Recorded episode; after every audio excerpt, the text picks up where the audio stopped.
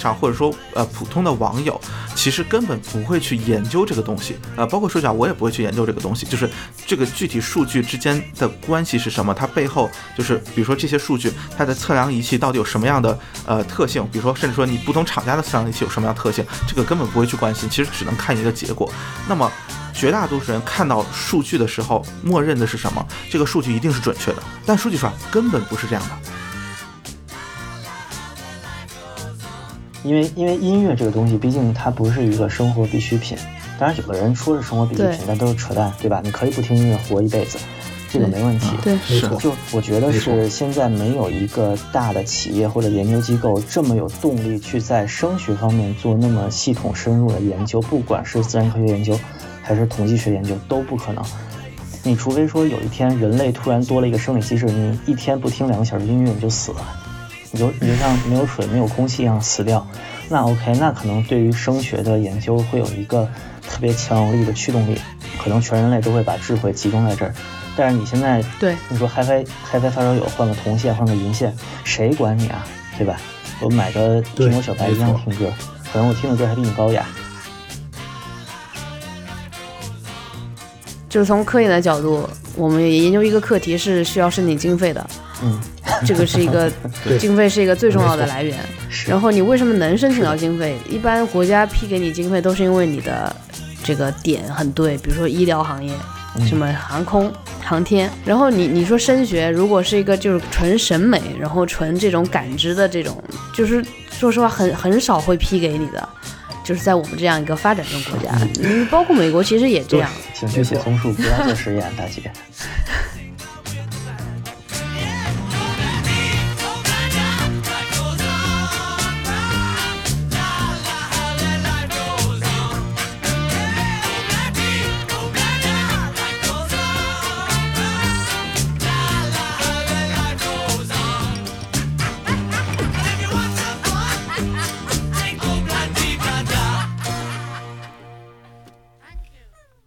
开个脑洞，就是苹果好像一直之前做过一个入耳，是吧？它它它的那个入耳是动铁单元吗？我不太清楚。就是呃，双动铁。对。OK，那这个 TWS 产品就主流的 TWS 的大品牌一直没有用动铁单元或者甚至动铁阵列来做这个产品。你们觉得，就你们二位觉得这是一个什么考量呢？动铁有没有可能成为呃真无线未来的一个趋势？呃，这个其实。说说起来，这个原因可能比较搞笑啊，就是说实际上是普遍认为是，就是耳机厂普遍，就是耳机品牌普遍认为动铁单元是更适合 TWS 场景的，呃，因为它的功耗更小，然后包括体积也更好控制，就也更小嘛，相当于普遍来说啊，呃，然后为什么不用呢？呃，是因为供应商那边所有准备的方案都是给动圈单元的。简简单来说就是这样，嗯，就是当初没有做动铁的原因，就是因为供应商那边所有的呃，就是原始方案都是给动圈单元的，那么你只需要可能自己调整一下、修改一下就能上。如果是动铁单元，你可能就是呃，整个设计都要重新推倒重来，而就是很少有品牌愿意这么做，嗯，就是对。然后传统的所谓的这个大牌，就比如说像索尼，它其实本身是做就是动圈单元更有名嘛。或者或者说说它的这个传统的这个优势是在动圈这边，所以它肯定也就是至少短时间内吧，呃，其实呃其实它也有做圈铁啊，就是但是不是 TWS，就是说其实会有这一类的考虑，但是其实最终还是都选择了动圈，相当于大概就是这么一个意思啊，就是并没有真的呃技术上的原因或者说缺陷使得动铁不适合用于 TWS，并没有这个问题。OK，只是现在。大家就说，可能说还没有一个人拿出，或者没有一家公司拿出来一个特别好的成型的方案来去做这个事情，呃，这个可能是和一，比如说像动铁的供应商相对很单一也有关系，嗯，就是你比如说。呃，楼市或者升阳，他如果自己拿一个这东西出来啊，那可能做的人就很多，但是他们没有拿。然后像国内这些呢，就是你比如做个 TWS 这个可以，但是你这个动铁单元，你你怎么去适配？你找谁？那除除了比如说国内，比如说像呃什么易生还是呃倍生或者之类，就国产一些厂家之外，其实别的可能也不太有有动力去做这个这个研发。我觉得可能主要是这个原因。嗯啊。行，单纯从用户的角度来说，奶昔羊 AirPods Pro 能让你把其他的耳机都扔掉了吗？呃，我觉得现在就是是是这个状态，对，是这个状态，已经是这样。作为一个断舍离的人，你可以说其他的耳机你都可以卖掉或者扔掉或者装盒收起来了。呃，我现在我的打算是留一个 AirPods 和一个 AirPods Pro，就这两个耳机。啊，那 AirPods 的应用之地在哪儿呢？戴着更舒服。比如说，我觉得如果是像这种远程录播课，我更倾向于用 AirPods。因为它没有那么大的，呃，就是再再补充一点，就是也是跟这个一点是契合的，就是我说我在公交车上的使用感觉，因为那个公交车我好久没有坐那个那条公交车，而且那个是一个下晚下下班的高峰期，然后我从新街口坐到家，大概可能要坐就坐了一个小时，就一直堵车，然后我耳朵其实就有点疼，这个就是它入耳式的戴久了，嗯，我是会有点疼的。但是 AirPods 普通的这款，我觉得就压力就很就它，因为不是一个入耳式的，它就挂在那个地方，悬挂在那儿，相当于就轻松很多。像录播客的场景，就是多人这种语音的播客的场景，我觉得我更像我现在就没有再带那个 Pro，就带了一个普通的这个版本，我可能会留这两个，其他的，嗯，我要么就是出掉，要么就给。给家里人吧，给家里人用。嗯，我刚还看到一点啊，就是就是如果要购买的话，要提醒一点，就是我刚看了一下，AirPods 它是你可以从五 S 一直用到现在的手机都可以用，但是 Pro 的话，它只支持是吧？呃，对，六 S 开始的机型。嗯嗯，如果没记错的话，这个就是 iOS 十三的支持的机型。哦，那可能跟系统走了。对，嗯，为什么能替代我这些耳机呢？就是。我已经不是那个叫发烧友了，然后听 HiFi 也就是很少，只是以前接触过，呃，而且现在其实对 HiFi 还是有一些疑问的，嗯，包括一些目标频频响曲线这种曲线的，就是从原理上的一些问题啊，倒不是呃说玄不玄学的问题，呃，这个。可能不是，就我对这个问题倒无所谓，只是想更呃原理上知道这个平响曲线怎么来的，然后呃这个目标平响曲线是怎么定的，我是希望知道这些问题，嗯，但是没有一个解答嘛。然后我对音质的要求就是我在买的时候，其实我说实话我没有考虑音质的要求，我觉得苹果做出来的这个音质，嗯，我就是能接受的，肯定是能接受的，我可能是。太相信这个公司了，这样子的，包括我现在有的耳机，嗯，就像之前也是功能性比较强的，就像 QC 二五三零，然后 Beats X，然后 AirPods 一代二代其实都有这样一个状态，所以就是和声波飞行员的这个你们说的 HiFi 这个就太远了，我我懂的。嗯嗯，我明白，或者说怎么说呢？我我觉得我大概明白吧。就是你这种工科思维的理性聆听的人眼里面，HiFi 圈可能有很多不可知的东西，或者不能验证的东西。这些东西可能会将你拒之门外，或者让你认为这个领域里面有太多，呃，可以说反制嘛，或者说它的话语体系里面有很多你觉得用理性没法去理解的东西。其实我关于它。是不是玄学这个东西，我倒有一点自己的看法。我是觉得普通人对它的背景知识知道的太少了，然后他以为耳机是一个非常简单的一个东西。就像可能你要类比的话，我们就像现在所谓的精品咖啡，它可以把它分成偏向就是焦香一点、坚果味，这是深烘；你可以把它偏向呃水果味，就是偏酸的。就这么分就可以，然后他们杯测的时候，他们会定说这个味道叫可能叫柑橘味，那个叫荔枝味，这个都是普通的人可以感知的东西。但是你在音频里面，我我听了你们第我来看一下多少期，呃，声波飞行员第一百一十六还是多少期？我来做我做了一个功课的，哎，在哪里？呃，一百对，嗯，声波飞行员第一百一十六期。听音经验、内涵与外延这一期，有一个嘉宾说，他就是愣听，自己去学一 K 赫兹是什么声音，二 K 赫兹是什么声音，就这个频率不同频率的它它到底是什么音？嗯，这个是普通人太难去学的东西，太太难感知了，呃，所以他会觉得这个是玄学。那因为他的背景知识太少了。我是这么来理解这个东西的，就是你要有很多的知识储备，你要去试，你才能感受一些细微的，就更有那个灵敏度。然后耳机呢，又是一个，你看一杯咖啡才多少钱，但是一一个耳机你要多少钱，对吧？这个价格成本就在这里，让普通人很难去达到享受那个 HiFi 的一个阶段，所以他们就会说这是玄学。这是我对他的这个这个理解。没错，嗯，我觉得这个领域这个其实很理解，很理解。对，嗯，啊，没事，打断，打断，不好意思，打断啊，就是其实我觉得这个啊，你说，你先说，你先说，没关系。嗯，你就是刚才想想说，就是你用咖啡做对比，这个就很 bad coffee 了，就是好好冷啊。对，就继续把熟悉的事物变得陌生，把陌生的事物变得熟悉。对，其实这个。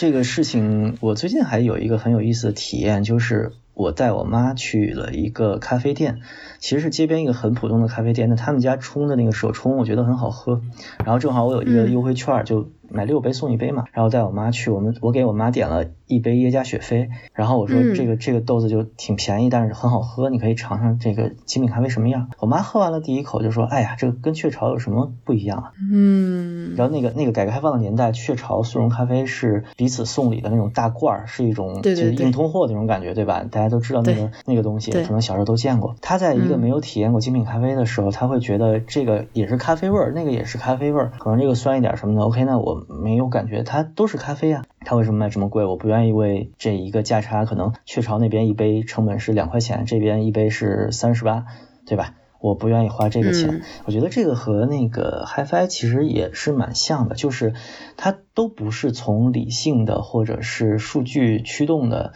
东西。我喝咖啡是为了去喝什么果香，喝深烘的味道。我都不是以这个驱动的，我都是因为我喜欢这个味儿，我想去尝试更新的、更细层次的东西。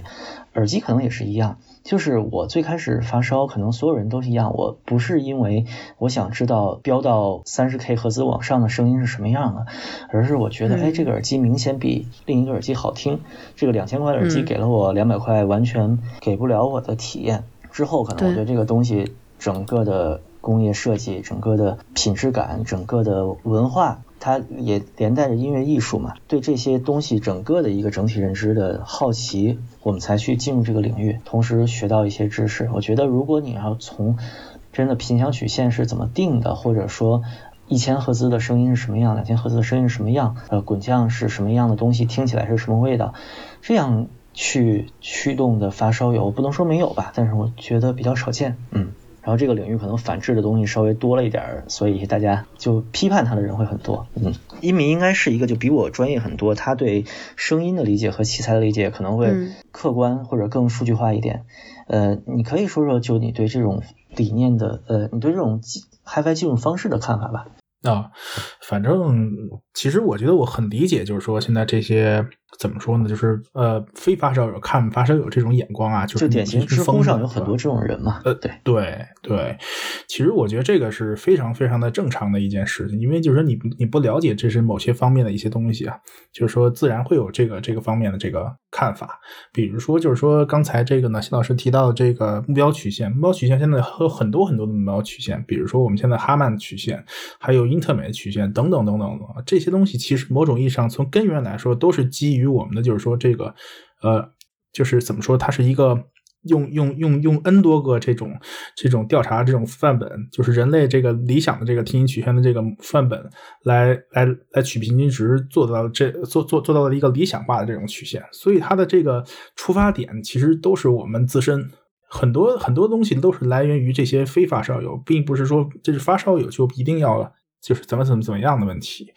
其实。我觉得这一点上也是大家一种误解吧，对，就是其实我觉得就是说发烧友的本质和非发烧友本质其实是一样的，因为我们都是人嘛，对吧？这些听感包括这些这些干巴巴的指标，其实都是基于我们自身来得来的，对，只不过就是说大家可能对它有点陌生感，会会会就说，呃，对它就是有点恐惧心理，对。但是我觉得个人来说，就是说，比如像 AirPods Pro 这个这个。这个耳机强行回题啊！我 行继续。对，这个这个东西就是说，我觉得苹果苹果这一点做的非常好，它是它宣扬的是音质，但是它宣扬的这种方式，我觉得更加亲民，就是不让你看到说，哎，我这东西特别专业啊，就是这个东西这么这么玄学，它把这个方面给摒弃掉了。那么与就是把发烧友人群和非发烧友人群，整个包括这个大众人群。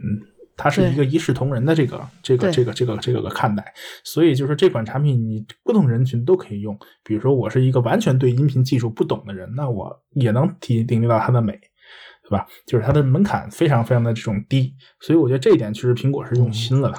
毕竟它是面对大众消费者的嘛，音频部门在苹果这个大车里面应该是一个非常非常小的零件。是的，但是从这个。AirPods Pro 的性能上面来看，包括网上现在也对它的这种测试啊，包括理性测试，就是一些参数和曲线都已经满地都是了。从这些测试上都能看得出来，我个人总结一下，它其实是某种意义上对于我们发烧友来说是一个中低端耳机的收割者，因为它的性能完全能够跟一两一到两千的这种入耳式耳塞，就是当然我不是说它做的最好啊，就是这个耳塞可以平起平坐，甚至掰手腕，呃，这是其实用。其实用我个人角度来看，这是一个非常可怕的事情，因为它确实开始来抢占 HiFi 领域的市场了。也是我个人，我我个人也把 AirPods Pro 这款耳塞定位定定位成苹果第一款真正意义上开始向这种高对对于这种专业的或者说是有一定要求的人群靠近的第一款产品。对，换句话说，它可以说算是一个 HiFi 入门级产品了，已经算是。那我我再问一个问题，就是你说它是第一款 HiFi 呃入门产品，呃，我我这个不专业的问一下，那那个 iPod Classic，我感觉那时候有很多人用它来听那个 HiFi 耳机，还是这个已经是在你们这儿它算是不是很好的一个播放设备了？呃，它很好啊。啊，这个我觉得它很好啊。这个并不是，其实某种意义上来说，就是说我的意思是说，是苹果公开承认了。就是我这个这个产品真的要是进军这个领域了，但是我觉得就是说苹果的包括 AirPods，就是那款有线的耳机我也用过，就是它的音质其实已经完全不差了。就是苹果苹果的这个对声音理念，还有它的这个音频产品的这种水平来说，我觉得并并不算，并不能把它就是说呃严格的划归成它说不是 HiFi 产品。对，嗯，OK，我觉得把。AirPods Pro 定义成 HiFi 产品是 HiFi 圈的定义，苹果应该完全不在乎。对，它它苹果自己没有。他面对的是，甚至可以说是六十亿人里面所有城市人，对，城市消费者。没错。你可能非洲没什么苹果用户，印度没什么苹果用户，但是其实再说夸张一点，就是你耳朵好，你能听得清楚声音，OK，那你可以有权来选择我这款产品。对。该。这个东西，我觉得，就如果你刚才按照你的理解来说，我更愿意之前聊天里面那样，我更愿意把它比喻成手艺，或者说，我之前节目里面认为，HiFi 的这个东西，其实它的终结点在乐器。这个上面，就是一个耳机，可能我们不聊 AirPods Pro 这种商业化产品，如果一个 HiFi 耳机或者高端的或者最顶级的耳机，它可能适合做乐器，或者我们所说的寿司之神捏的寿司，它是一种嗯。没有什么数据驱动或者工程学思维在里面，它像意大利皮匠这三百年传承，我们家十代都是做皮鞋的，他做出来的皮鞋，那跟你工业流水线上面下来的皮鞋，你两两副鞋摆在一起都是鞋嘛，对不对？但是我里面凝聚的各种经验，各种呃这种玄学的东西，我现在不太好怎么来定义它，它可能是呃一种一种难以量化的价值吧，我是这么理解的。而 AirPods Pro 可能就在跟全世界的音频消费者宣布，你们那些难以量化的价值，OK，你们可以在两千元价位以上生存，两千元价位以下，对不起，我这个东西，对，全是我的，对对对，就是这个意思，好可怕，对，当然，因为它的它的这种设计理念，我觉得苹果是并不是就是说像那个。就是我们发烧友来来看的，就是是那种玄学或者是那种天马行空的。我觉得就是它的每一个设计，就是从我这从我个人角度来看，它都是合理的，或者说都是能经过深思熟虑的。就这款产品，我个人最敬佩它一点就是，你可以说它是用科学的方式做的一款呈现了一款非常完成度非常高的产品。就像这个最高精度的扫描仪扫描的蒙娜丽莎和蒙娜丽莎原画的区别嘛。我们不能因为 可以这么说，扫描仪已经到十亿、百亿精度了，就说蒙娜丽莎原画已经没有价值了。我们已经把蒙娜丽莎永久的数字化了，不能这么说，对吧？但是如果你想去看蒙娜丽莎的话，OK，这个扫描的结果可以完全满足你，它已经远远超过了人类视觉的极限。当然，我这么类比，可能 AirPods Pro 还没有这么牛逼啊，它这一个小平台 单元还没有说我可以怎么说把耳机界就模拟信号变得了，对啊，对，就就它它还是在耳塞界可以说是一个大杀器，头戴耳机我觉得。它还没够得着吧？至至少 H 二十五它干不掉，对吧？这这不可能。这个这个笑话是我们节目专用笑话。那这里我其实想想聊两句啊，就说可能和尤其可能和一米那个观点会会有点不太一样。对，呃，就是相当于我呃啊，我相当于是这么一个感觉，就其实对于 HiFi 来说，或者是尤其是呃这种。呃，就它其实本质上是一个消费市场，它不是一个专业市场。嗯，呃，它面向的消费者的购买意愿其实是一种，呃，你可以认为是冲动购物，或者说它是呃一种提供愉悦感，呃，这样一种方式来去让你呃掏钱，就说白，你掏钱换的是一种愉悦感，而不是专业上的性能。嗯，就这个，我觉得是 HiFi 市场一个很大的特点，就是它可能，比如说和实物或者像提到的，呃，比如说像乐器的音色这种，可能还比较接近一些。就说，呃，你比如说实物，就说你能有明显的，比如说。呃，好坏的感觉，比如说像呃好的食材，它的口感，你你会天然的有一种好的体验。呃，那么一些比较差的食材，你天然的就会觉得它不太好。呃，这种其实说白了就说你你是有这种感觉，但是真的，比如说呃鸡肉和比如说鸭肉，你觉得哪更好吃？就是很多其实是这种个性化的这种带有主观色彩的这样一种区别。呃，那么对于 HiFi 产品来说，就说我作为一个厂家。呃，我当然可以去开发一个所谓更加普世的，那么这种绝对意义上的好的产品。嗯，但是每一个等级，就是我如果比别人明显高一个等级，那这个没有什么可说的啊。但是如果比如说在同一个等级，这种偏好上的差异，其实会带来非常多的细分市场。呃，我很难做到同一个一个耳机让呃所有的人喜欢，或者说我很难做到，比如说一个口味的菜式让所有的人喜欢，这个是非常困难的。嗯。宫保鸡丁和寿司没法同同场类比啊，嗯，对，我觉得包括呃，你比如说像呃，比如说麻婆豆腐，那么就是呃，有正宗的辣，可能很多地方的人就不太能接受。然后你包括你像武汉这个地方，我非常要吐槽的就是宫保鸡丁加加黄瓜，我完全不能忍的一种。这不是食堂菜，是完全不能忍的一个做法呀！啊，对啊，但是但是就这边都习惯加，就是你找不到呃，几乎找不到一个不加的，哪怕标榜自己挺正宗的川菜馆也会加，这就是一种本地化的一种呃差异化嘛。对，就是这样一种做法，就是说你比如对于我来说就完全无法接受，但是对于当地人来说就是你居然没有黄瓜。你这个菜好坑啊，就他会有这样一种感觉，所以就说这种差异，我觉得是，就说你作为 HiFi 产品，作为一个民用级市场，尤其是，呃，我说那什么，就是你是为了满足人们的，呃，这种需要的，或者说让人们高兴的，那么人们高兴不会是因为你这个性能上多了几个零而高兴，就是有人可能会这么高兴，但大多数人都不是这个，大多数人是听了之后觉得觉得好听。那么这个好听，实际上是你很难去通过科学的手段来去，呃，精确的来去分析的。它更多是一个统计学上的一个研究，一个收集整理的工作。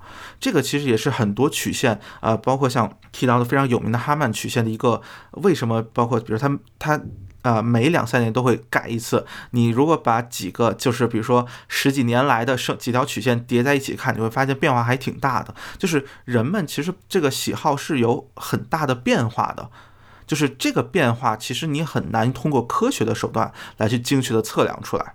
这个是一个，我觉得所谓 HiFi 市场，你可以认为是所谓的玄学，或者说很难去精确量化。我暂且用这样一个说法的一个原因，那么另外一个原因，我觉得是所谓的这个呃，所谓科学本身的一个限制。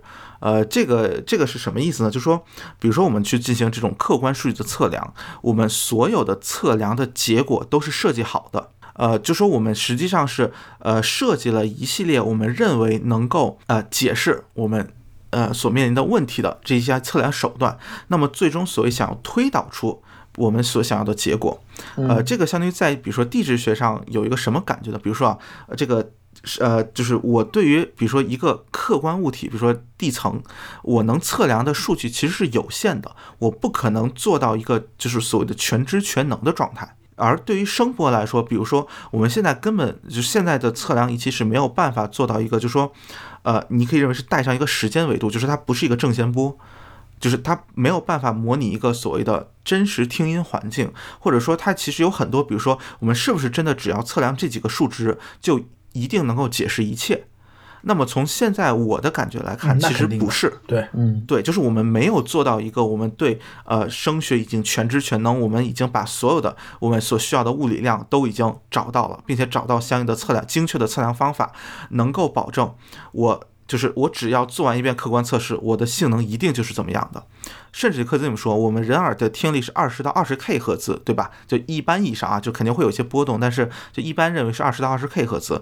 呃，目前的其实对频响曲线的测量，十 K 赫兹以上是不准的，是做不到精确测量的。嗯，呃，那但是你要明白一个问题，你的测量仪器和你的制造它测量仪器的标准是一样的。呃，我的测量仪器是按照你的制造标准来算的。所以你从这个角度来说，它是能够完全在，就是说，只要说你不超过这个范畴之内，我是能够测我的意思说，你你的呃，我的意思想说的是什么呢？就是说，你的这个测量的结果其实是和你的主观的体验是很有可能是对不上的。嗯，嗯，就是因为很多时候你不一定知道它是往哪边偏的，你知道吧？就是你想去做这个联系的时候，你得有一个精确的测量结主，就是客观结果之后，我才能有主观。如果比如说我客观结果有一个啊，比如说百分之二十的误差，随机误差，你其实就很难去分析了。嗯，尤其是这个主观结果的偏差可能比你客观误差还小。同意。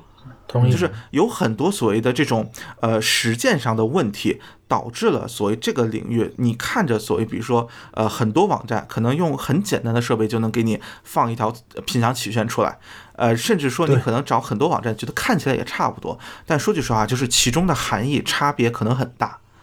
测量的方法、测量的手段、结果如何去解读，尤其这个解释方法，其实对于这个理解，对于呃人们就是怎么看待这个事情是有巨大影响的。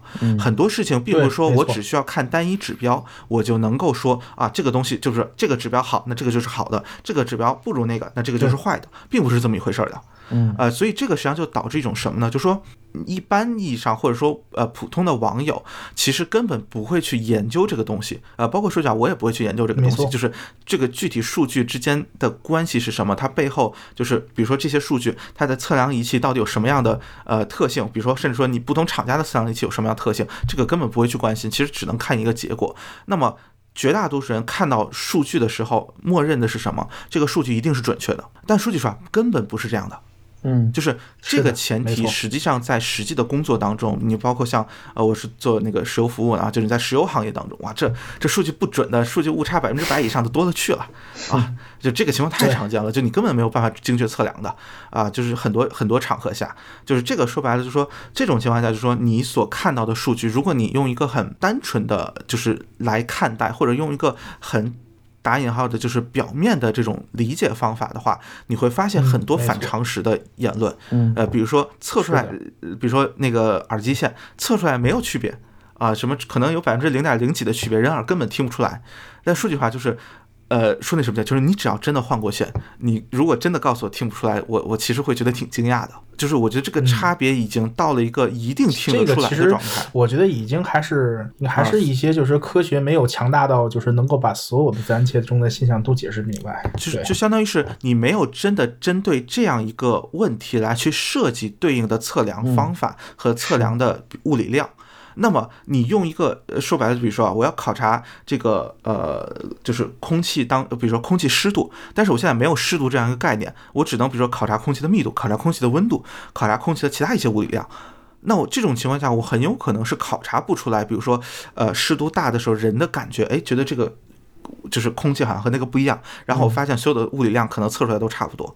就是这种情况，我觉得是可能存在。我不是说，我不是说一定是这种情况，我只说它可能存在，或者说我现在没有看到一个呃能够很好的解释我主观感受的一一套理论。现在的所谓的有些呃声学的从业者或者有些所打引号的科学家的理论是什么？就是呃，凡是我们解释现有理论解释不出来的，就是你幻听，就是你开了脑放，骗局嘛。对，就是商业骗局，就是人家给你心理暗示得出的结果，就是安慰剂效应，就是这个反而是我不能接受的，就是我觉得呃你。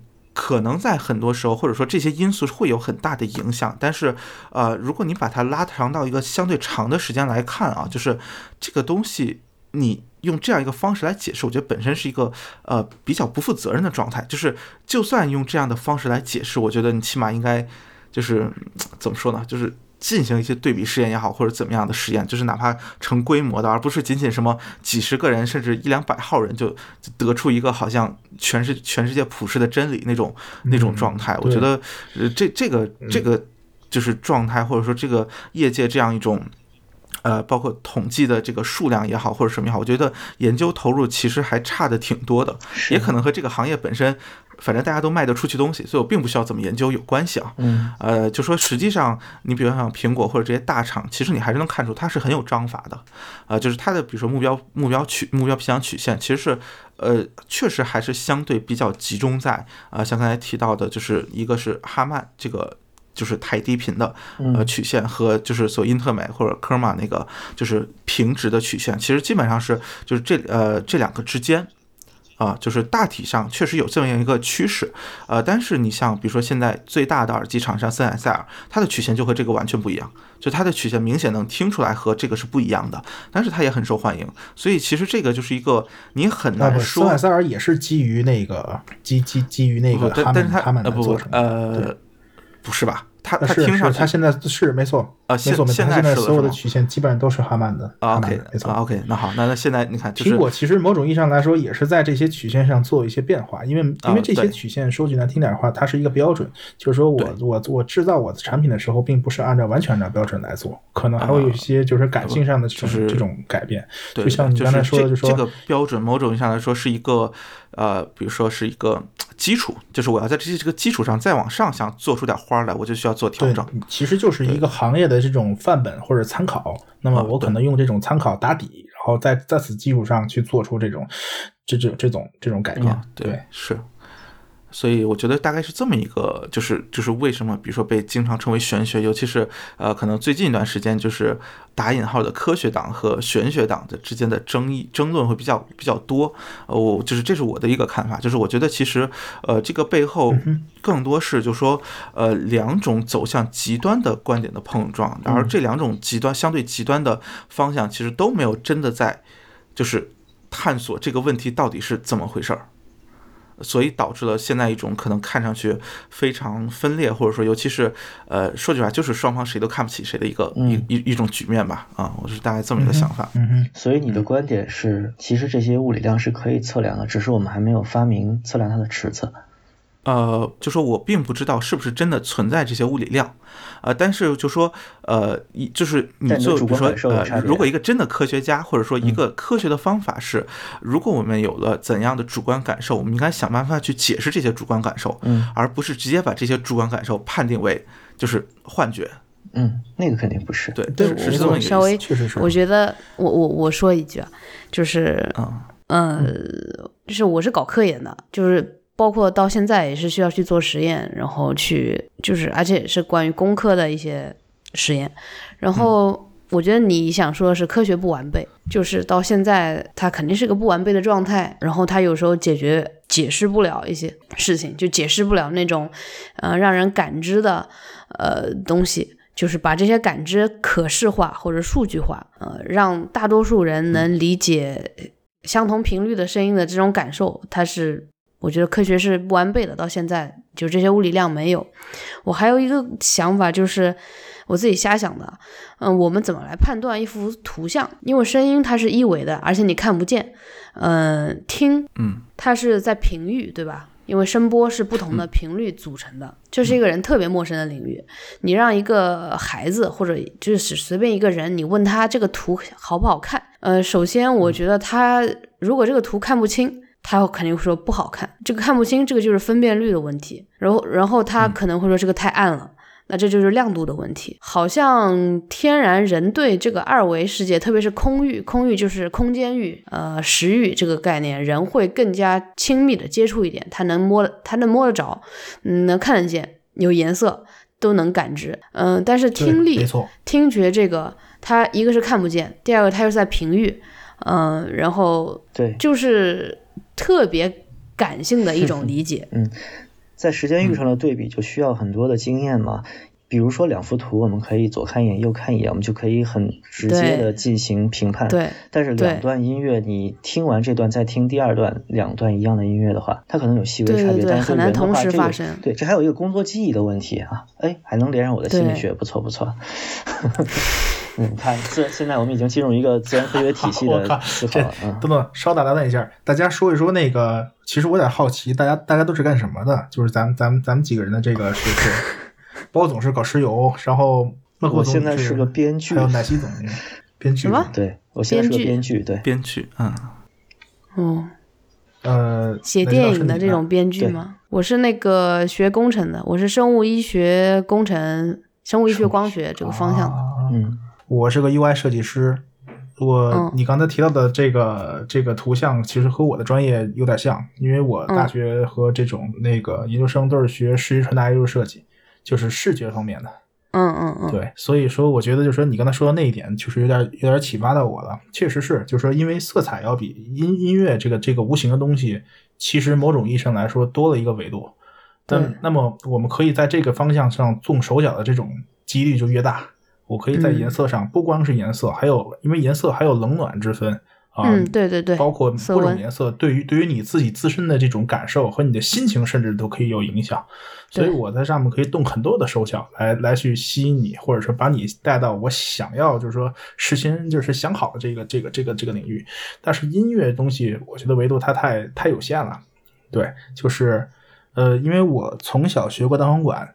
就是你想拿到一个音乐去表达、去感动别人来说，难度要远远比这个拿一个这个这个图画或者你画张画去去感动别人难得多。对，不好讲吧？我觉得科学解决不了的东西，可能会用一些其他的路径去解决，比如说经验，就是我们所说的。我所说的老师傅手艺嘛，就是可能一个像像 Grado 那种厂商的，歌德那种厂商，对吧？他的他的家传的像意大利皮鞋匠做皮鞋一样的做耳机，他可以调出一个自己非常个性化的声音。他可能在素质上面没有顶级耳机那么好，但是他会得到发烧友非常好的口碑。为什么？因为它是一个经验主义的东西。同时，呃，爱因斯坦说统计学不是科学嘛，就像哈曼曲线那种，可能是用另外一种方式来。逼近这个理想的频响，就是用大数据，用一一万个人、十万个人、一百万个人去试图达到一个最理想的频响曲线。我我先这么说一句啊，他现在可能连四位数都不到。我知道，就他们的他们的那个真的，但是你比较尴尬，我觉得，因为因为音乐这个东西，毕竟它不是一个生活必需品。当然，有的人说是生活必需品，但都是扯淡，对吧？你可以不听音乐活一辈子。这个没问题，对，没错。就我觉得是现在没有一个大的企业或者研究机构这么有动力去在声学方面做那么系统深入的研究，不管是自然科学研究还是统计学研究都不可能。你除非说有一天人类突然多了一个生理机制，你一天不听两个小时音乐你就死了，你就你就像没有水没有空气一样死掉。那 OK，那可能对于声学的研究会有一个特别强有力的驱动力，可能全人类都会把智慧集中在这儿。但是你现在对你说 HiFi HiFi 发烧友换个铜线换个银线，谁管你啊？对吧？我买个苹果小白一样听歌，可能我听的歌还比你高雅，对吧？这个这个东西在这个上面就对对对，呃对，再说一句就是你说这个太对了，就是 呃就是从科研的角度，我们研究一个课题是需要申请经费的。嗯，这个是一个 经费，是一个最重要的来源。然后你为什么能申请到经费？一般国家批给你经费都是因为你的这个点很对，比如说医疗行业，什么航空航天。然后你你说升学，如果是一个就是纯审美，然后纯这种感知的这种，就是说实话很很少会批给你的。就是在我们这样一个发展中国家，嗯，包括美国其实也这样。请去写松树，不要做实验，大姐啊。反正就是甚至比我们学美术、学图像的批的钱还少。对，就就像我们这边嘛，我们就刚刚提到那个分辨率的问题，很多显微镜我就要分辨率高，我能看到这个细胞里面的结构，我我需要实时看到细胞里面的结构，我需要非侵入的实时看到里面的结构，然后这样的话，你你做手术的时候就很快能把这个边缘切除，把癌症把这个病就治好了，这是一个非常急需的场景。呃，所以经费就会有，然后科研就能这样顺利的搞下去。嗯，是这样子。毕竟人类的终极目标是要实现长生不老。我我觉得声学这个好像确实很难说，比如说提高别的领域的生产力，嗯，或者比如说它本身有有什么别的作用，好像确实很难想象。嗯，你比如说研究出一个精度啊，就比如乘以十的麦克风。好，好，好像想一想，好，确实也没有什么太大作用。主要是现在的现在的这个频响麦克风的性能已经早已超过我们常规认知的人耳的听域了嘛？啊，就相当于是这个领域没有，就是抛开人的应用场景嘛？对，就工业上，比如说你不需要一个特别精确的回放或者采，就是声音收集的这样一个呃东西，好像就是感觉上去用不到。我觉得咱们咱们的话题归归结到就是，其实 IT 公论最后有一个。话就是，其实落后的是人体啊，人是没有在是人是一个特别差劲的灵长类根本就不行。对，我们没有时间再进化一百万年，把听域从二十 K 提升到四十 K，可能都没有了。我们还在工业噪音的情况下，所有人的听力衰减都在十年内可能达到了古代人五十岁的状况。OK，那我们要什么 HiFi 啊，对吧？我们。安于一个小耳塞就行，已经这么便携，这么这么亲民了。其实刚才的咱们，对对对，咱们谈那个话题，我觉得有一定的局限性，因为咱们只是局局限在它的感性或者说是艺术比较偏艺术的方向。因为声学还有一部分，比如说用于这种这种，它有科研，它有实用性，比如像这种噪音。啊，那么高铁、航天飞机啊、飞机啊，这这这等等这种这种大型器材的这种隔音性能啊，包括这些方面，确实是它是它是有专门的这种这种很严谨、很严密的，或者说很严谨的这种标准和它这个这个科学体系在里头。但是这个东西离咱们来说相对来说比较远，非民用，所以估计没有谈到这个地方。对对对，非民用领域，咱们只是谈的民用。民用领域就是，所以因为民用领域声音对于对于人来说，那不就是陶冶情操这种感性上，或者说这种。对吧？这种精神层次的这种东西，那这个东西就是可有可无了。你就比如说，还有还有像这种，对吧？那个那个南希老师的那种生物医药，因为人类的终极目标，我估计应该是长生不老，对吧？所以这个这个行业自古以来都是都是金字塔尖上的，对金字塔尖上的这种这种这种尖端尖端技术，对，所以自然没法比。嗯，声学也有那个声光成像的。就是声光成像也是一个非常火的一个生物医学方向的这个成像技术。嗯，是，还有建筑声学呀这个方向的这种对研究。说到非民用领域，其实最近有一个经验，就是我好奇的买了一个飞行员用的森海塞尔的耳机。然后把它的专业头剪了，换了一个民用的插头，发现它的单元素质非常差，大概相当于 PX 一百吧，就是一个十年前的小头戴那么个东西。对，因为飞行员他的更多的要求是可靠性，同时大声压下面能听清塔台的呼叫嘛。这个东西如果放在听音乐上面，它的频响什么的是非常尴尬的，就基本上在音乐上没有表现力可以说。但是非民用领域就是这样的，它追求的是实用，追求的是功能性嘛。对吧对，没错，最基础的要求其实是，嗯，聊的这么绝望，好像 没没没挺绝望，我觉得挺有意思的，是挺有意思。就是可以说，HiFi 圈是一个，我觉得我的个人观点啊，就一直以来，我一直觉得他要走寿司之神、意大利老皮鞋匠的这么一个路，就他会终究会归向偏艺术和偏这个，就是把理性去除，也不能叫理性吧，把产品。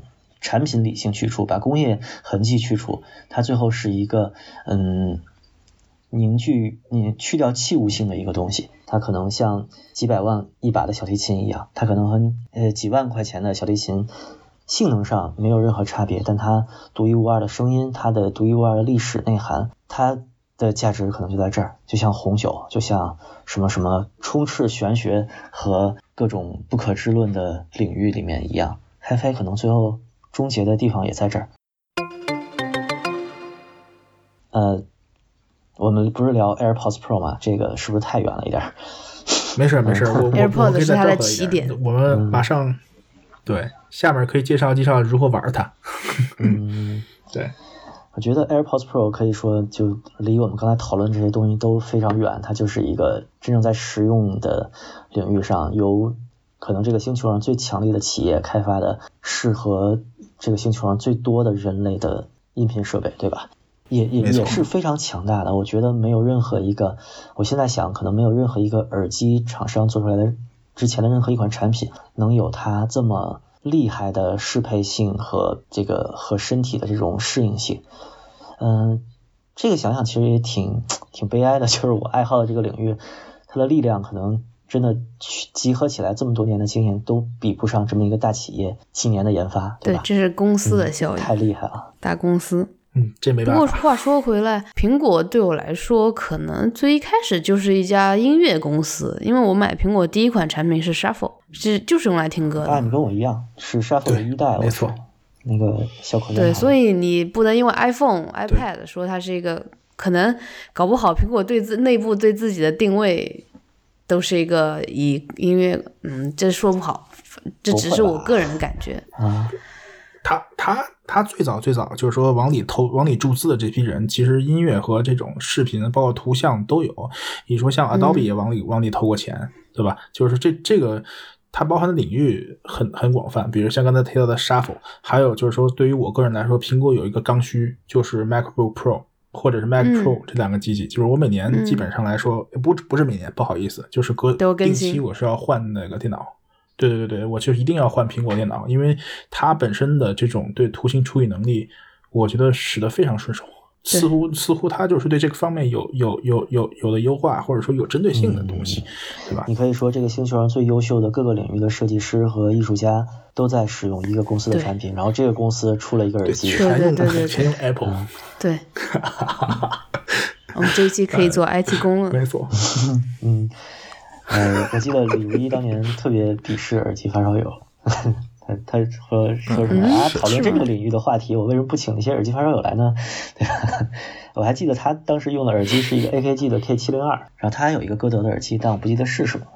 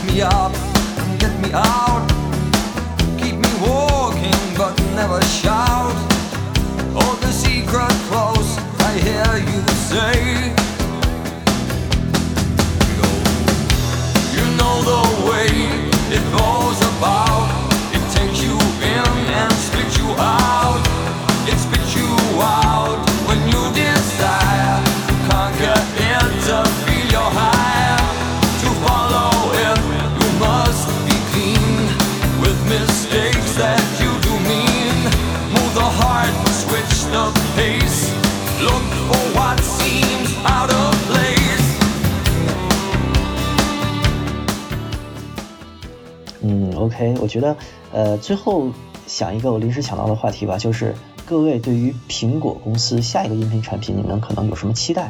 因为我当时想说的是，想聊一下随身听这个东西吧。我觉得 AirPods Pro 可能就是随身听的最终极的形态。我觉得这个已经不用怎么聊了，它肯定就是最终极的形态。我们希望的就是随身听就是随身听歌，同时这个器物要尽量的小，尽量的隐形。我觉得 AirPods Pro 已经在现在的工业水准上做到最好了。我就想知道，你们期望苹果下下一步出一个什么东西，你就会更想买。这举全球最强公司之力设计出一个终极的、更终极、更极端的产品。我我先来说吧，就是我我是有一个想法，我我只是瞎想的。因为 BOSS 它不是出了一款眼镜能够听歌，那个你们有试过吗？没有，没有。那个我试过，那个看到过，那个感觉特别好。真的是特别好。它是一个太阳眼镜，它只是一个太阳眼镜，然后它的那个声场是在左右这个耳眼镜架上，嗯，然后你戴上去，它它是整个一个氛围，给你一个氛围，应该是声场，它不是塞到你耳耳朵里面。那个戴着感觉特别好。这种全开放式的扬声器设计，其实耳耳机圈是历史上是有挺多的吧，也不不是主流，但是有挺多的，也都是很经典的产品。你可以说它就是一个轻量化的，比如 Hololens 那个，或者是对呃对 AR 产品加一个耳机的结合嘛，它只是做的更小了。嗯，对。然后我。就是因为我是一个身高度近视的，所以我没有买。嗯，就如果我是一个正常视力的人，我肯定是会买它的。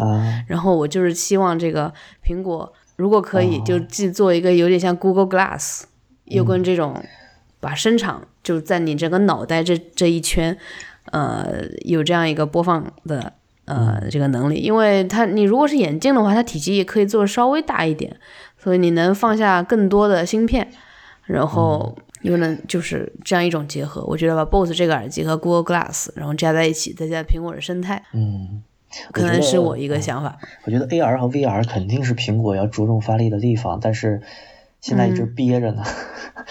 我觉得 AirPods Pro 这个已经它憋了这么小的一个东西，都甚至都没开发布会，已经把音频界就极度的兴奋了，掀翻了。我觉得未来眼镜或者是可能是更极端的产品形态。可能会让大家都很惊讶吧。它现在应该是没有更好的解决方案，或者说，嗯，苹果其实一直这样，它从来不发明东西，它是找到已经有的产品形态，然后用最强的设计驱动去改良它嘛，对吧？比如说它之前和比亚迪在做汽车，我觉得这个东西肯定是肯定是会有的未来。嗯，包雪龙老师。呃，说真的，就是这个问题想了很久，刚才一直在想，但是真的想不到一个，呃，就是我觉得或者说所谓希望苹果去去生去做的一款产品，真的可能已经，嗯，嗯就是没有什么更好的，或者我觉得更能让人兴奋的形态出来了吧？你是觉得他做什么都是这样？是你是你是基于对苹果的？设计理念的，就是或者这么说，就说我觉得，呃，就是呃，我可以这么说吧，就是它一定是做一个面向大众的产品，我觉得这个前提是的，呃，然后就比如说在这个前提之下，呃，就是如果我们抛开很多个性化的这种偏好的话，我觉得，呃，它目前的生态环境下的这一套呃硬件的组成的一套体系已经。就是很完备了，我我觉得甚至可以这么说了，嗯，呃，就是你比如说像现在，呃，比如说在什么复刻一个 iPod Classic，或者以更新的技术去来出一个新的 iPod 之类的，我觉得这种想法其实已经就没有意义了，就是就是我。并不真的期待它会出来一个，就是它出一个我会很惊讶，并且我基本上肯定会买，但是我真的并不期待这件事情发生了。嗯，对，就是我觉得 AirPods Pro 的，包括就到现在这个时间点吧，AirPods Pro 补全了，就是我对于所谓苹果全家桶，尤其音频部分的。呃，最后一块儿就是所谓的呃拼图，就是我最后一个念想，我觉得已经被被补全了。OK，那你的你未来的就是带着更舒服、续航更长、更稳定，然后可能频宽更宽的 AirPods Pro 啊。对，就是迭代这种感觉了，已经 呃很难在产品形态上有更多要求了吧？嗯。嗯，我我反正刚才想到的和那个谁和那个奶昔老师稍微有点像，但是我喜欢我我期待苹果能出一个就是 VR 眼镜就是而且是超级沉浸式这种功能的这种 VR 眼镜然后把声音和图像都集成进去。对对对对，就是就是我刚才说的那个，就是 BOSS 那款，其实它是一个平光的墨镜，就是。墨镜是一个，我说的还要再带图形、带带图像。对，我的期待其实要倒回去一点，就是没那么极致。我希望它做一个头戴式的主动降噪耳机。呃，我觉得不太可能做。马上 Solo Pro 就有了吗？呃，Beats 不算，我觉得 Beats 真的快被它抛弃了，或者说怎么说呢？它是一个有有传言。有传言苹果在研发，嗯，在音频界里面有人说有传言。不过说句实在话，南方那边有苹果的那个代工厂，然后有人说可能确实看到过有类似的东西，但怀疑是苹果的产品。对对对对，有可能是。就你看微软之前不是做了一个，然后迅速的就挂掉了吗？对，嗯，其实它那个它那个状态我还挺喜欢的，我用了一下，它音质什么的都不说，但它那个物理的调节音量的这个东西，我还蛮喜欢的。包括它的设计，整个怎么说呢？我觉得也比索尼可能更激进一点吧。我期望的是苹果能觉得，就期望苹果能觉得头戴式还是一个。一个有市场的，对有市场的东西，它它在未来还有一个发展的可能性。嗯，呃，不过说真的，就是我感觉，尤其是这两年的从 PowerPoint Pro 开始吧，可能这个比较典型啊。就呃，或者说从那个呃，就是从开始植入这个 W 芯片的呃 Beats 开始，我觉得呃就可以认为所有有就是这个芯片的已已经是一个所谓的呃苹果的产品了，只是呃它。它的这个在有些方面不会做的那么大众化，或者说它会做的更更有点个性化，无论从声音还是从这个呃，比如说外观呀，或者这种佩戴等等这些角度吧。嗯，啊，我觉得像 Solo Pro 其实很有可能会是一个呃，就是压耳式的 AirPods Pro，然后加低频。我就这这是我的一个预测吧，或者说这是我一个猜想。好吧。啊，嗯嗯，我感觉就是这个产品出来之后。会是一个，就是，嗯呃，我肯定不会买，但是我会异常期待 Studio Pro 的下一代。但我真的不想买 Beats。当然，也也也有一个不不排除的这种说法，为什么苹果会把 Beats 这个品牌搞进来？它有可能是自己某些的想法，如果在自己品牌上实现不了，可以拿到其他的一种子品牌上实现。是啊。所以，因为 Beats 顺理成章，它有戴耳机，而且那个发烧友肯定还知道一个品牌叫那个。叫叫 LCD 那公司叫什么来着？叫印度那个，就 LCD 四、LCD 三。奥迪斯，奥迪斯现在在苹果手里啊？这样吗？奥迪斯现在在苹果手里。对，奥迪斯现在在苹果手里。他的他的老背后老大是苹果，所以他他究竟在想在做什么？我觉得一切皆有可能。对，那看来我还真的得买一个 LCD One 了，像最新出的那个。啊，不行吗？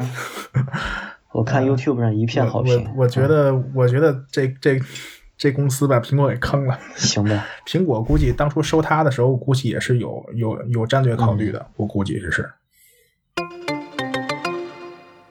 关于 AirPods Pro，我觉得怎么说？我觉得咱们给它戴的帽子非常高了，已经。我其实自己之前没有想到它能拿到这个评价，但是其实说到说到最后，我是觉得。呃，我们讨论它是不是随身听的终极形态，已经没什么可讨论的了。就它确实是，对，啊，不需要。行，那今天非常感谢奶昔羊来做客我们的节目，当然希望这个也能成为 Bad Coffee 的一期节目。我觉得以以我现在的风格，好像会剪成上下两期。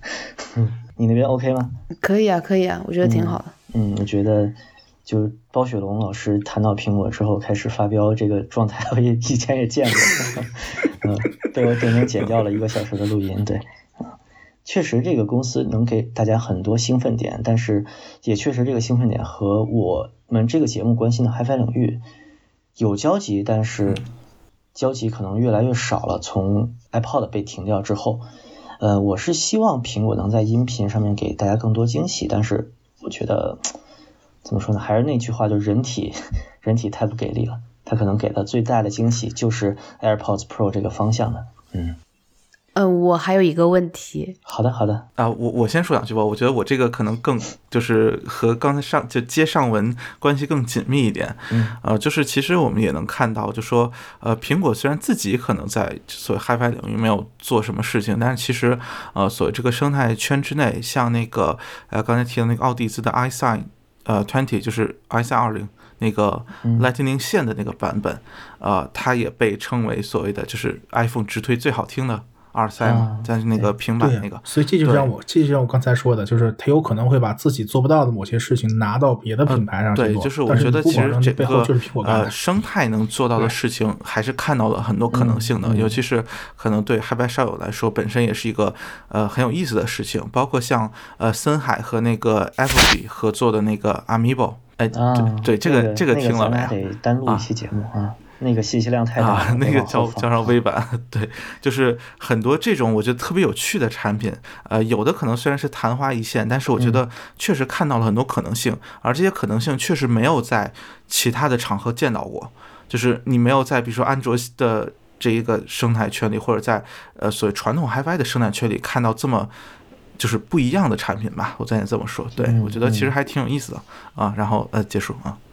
别结束我引奶奶昔老师，奶昔老师，奶昔杨老师。呃，我我的那个问题就是，我之前说为什么说就是这个放弃那个 HiFi 这边，然后拥抱了这个方便嘛？就是我的疑问是，蓝牙耳机它能做 HiFi 吗？啊，这个是可以的吗？可以。这个请回听我们往期节目，聊的非常多。这是可以的。其实，那你就推荐推荐几期，让这个 Bad Coffee 的听众也稍微科普一下啊，这个。我们有几期声波老司机的节目是专门聊聊蓝牙的嘛？嗯，其实那那个真的要推荐吗？呃，试试听听吧，没准能听懂呢。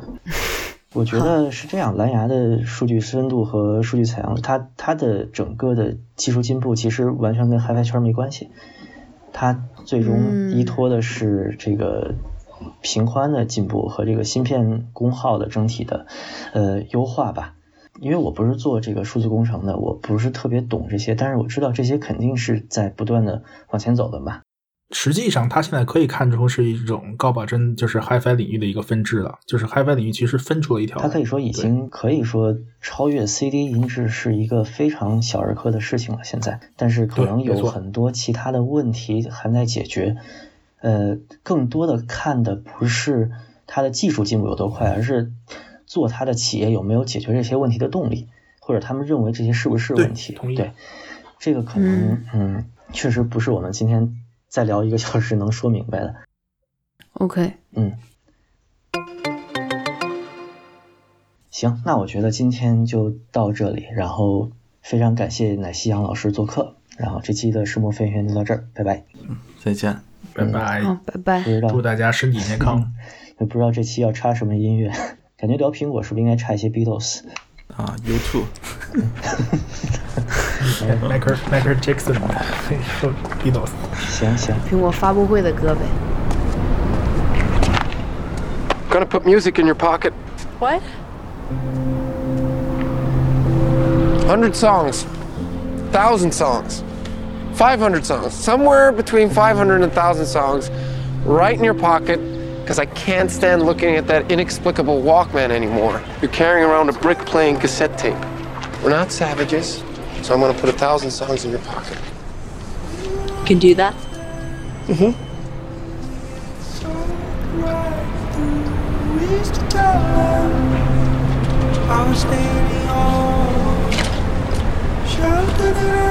You wanna watch from backstage?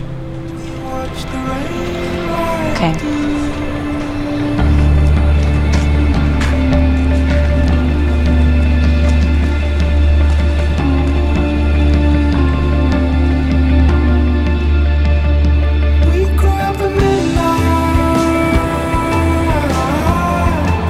one.